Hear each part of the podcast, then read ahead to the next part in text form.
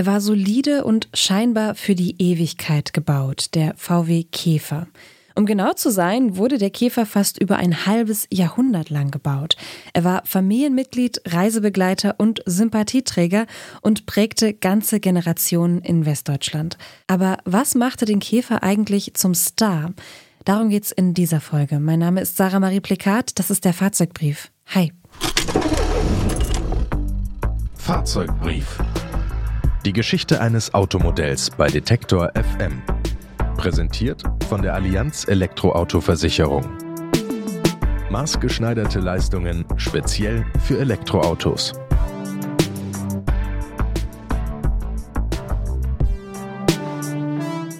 Der VW Käfer war ein Auto, das die Massen in mehrfacher Hinsicht bewegte.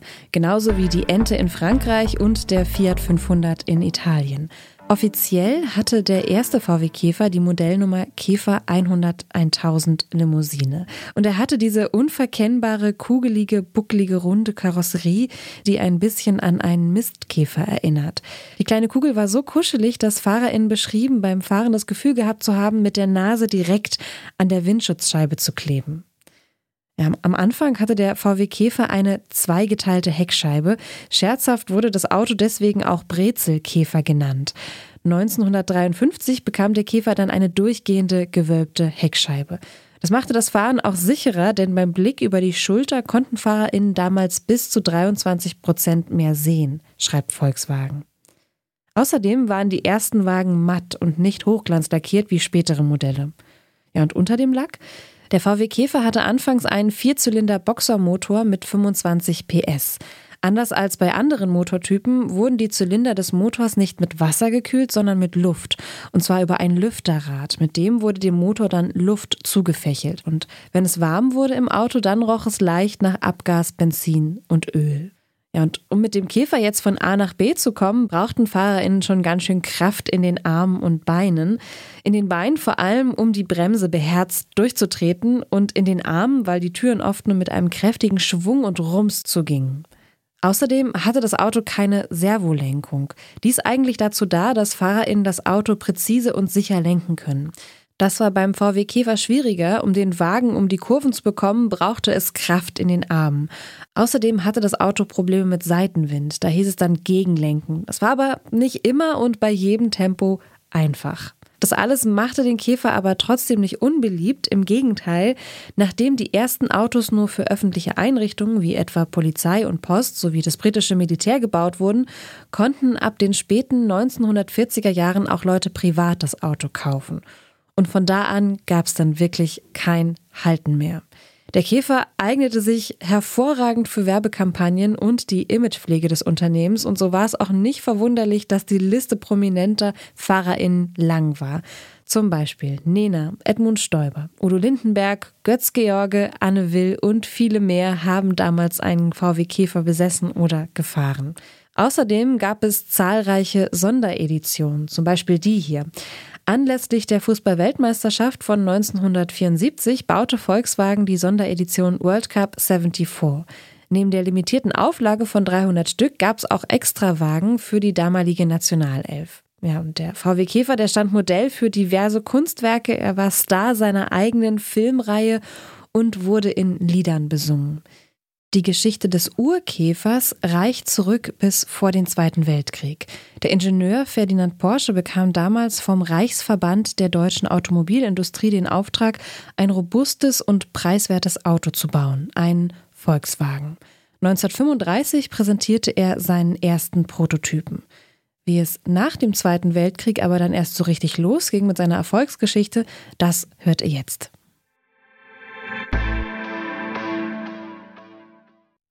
1945 übernimmt die britische Militärregierung die schwer zerstörten Volkswagenwerke in Wolfsburg. Der erste Nachkriegsdirektor ist der britische Offizier Ivan Hurst. Die Fabrik wird notdürftig wieder hergerichtet. Man beginnt aus Ersatzteilen die ersten Käfer für die alliierten Besatzungstruppen zu montieren. Im Oktober 1946 wird der zehntausendste Käfer seit der Wiedereröffnung des Werkes gebaut. Trotzdem möchte England das Werk am liebsten verkaufen oder gleich demontieren. Noch immer regnet es durch und der Käfer fällt bei der Kritik durch. Auch die Amerikaner winken ab. Henry Ford II. will die marode Fabrik nicht einmal geschenkt. Er ist sich sicher, dass eine Massenproduktion von Autos in Wolfsburg ihn ruinieren würde. Ulrich Kubisch, Leiter der Sammlung Straßenverkehr des Deutschen Technikmuseums Berlin. Warum sollte sich eine amerikanische oder eine britische Firma für dieses Volkswagen-Projekt erwärmen? Das äh, würde ihnen doch letztlich nur Konkurrenz bringen. Und an dem Wiederaufbau von Deutschland war man ja eigentlich auch nicht so interessiert. Mit dem Beginn des Kalten Krieges hat sich dann natürlich wieder die Interessenlage verändert und es gab dann aus dem Hauptquartier der britischen Militärregierung den Befehl, eben die Produktion äh, auszuweiten. Aber die Briten haben dann auch sehr schnell gemerkt, dass sie letztlich diesen Betrieb nicht in Eigenregie führen konnten und dass man dafür eben eine zivile Geschäftsführung brauchte. Bevor es weitergeht, eine kurze Unterbrechung für unseren Werbepartner. Ein Schaden kann schnell teuer werden, auch am Elektroauto. Deshalb ist eine gute Versicherung extrem wichtig. Die Allianz E-Auto-Versicherung bietet maßgeschneiderte Leistungen speziell für Elektroautos. Zum Beispiel zuverlässiger Schutz für euren Akku, also für das Herzstück eures E-Autos. Auch das Ladekabel ist mit drin. Egal ob während des Ladens geklaut oder von einem Tier angefressen. Darüber hinaus könnt ihr wählen. Ist der Akku im Schadenfall komplett zerstört, hat also einen Totalschaden erlitten, erstattet die Allianz euch im Tarif Komfort 24 Monate lang den Neupreis. Im Tarif Premium sind es sogar 36 Monate.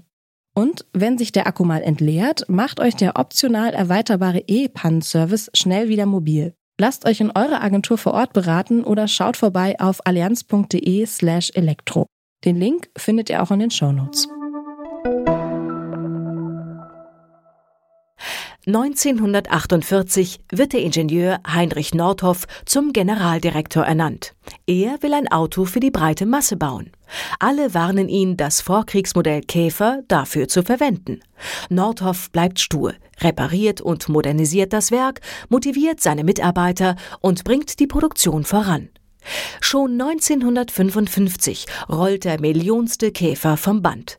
Er wird zu einer ernsten Konkurrenz für die Marke Ford. Der Heinrich Nordhoff verstand natürlich etwas von dem Automobilbau. Er war jemand, der Autos gut verkaufen konnte.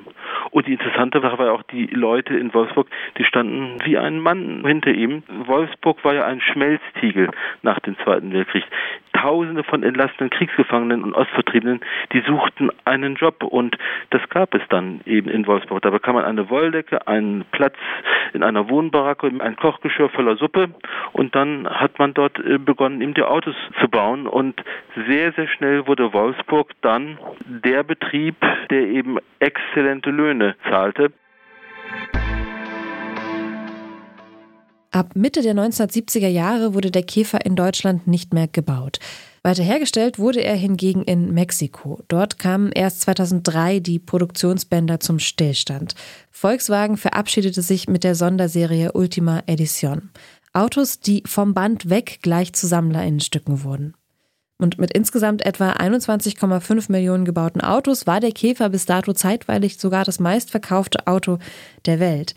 Diesen Rekord hält seit ein paar Jahren der japanische Autobauer Toyota. Aber ob der Käfer jetzt nun der meistverkaufte Wagen weltweit ist oder nicht, wirkliche Fans des Wagens stört das nicht. Und wenn man will, dann kann man sich seinen alten Käfer auch zum E-Auto umrüsten lassen. Retro-Käfer mit moderner Technik unter der Haube quasi. Technische Details und spannende Hintergrundstories aus der Welt der Autos gibt es jede Woche in einem neuen Fahrzeugbrief.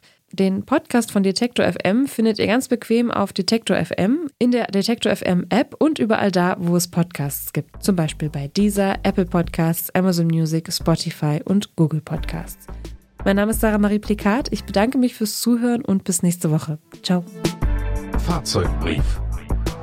Die Geschichte eines Automodells bei Detektor FM. Präsentiert von der Allianz Elektroauto-Versicherung. Lasst euch vor Ort persönlich zu eurer individuellen Versicherung beraten. Mehr Infos auf allianz.de/elektro. slash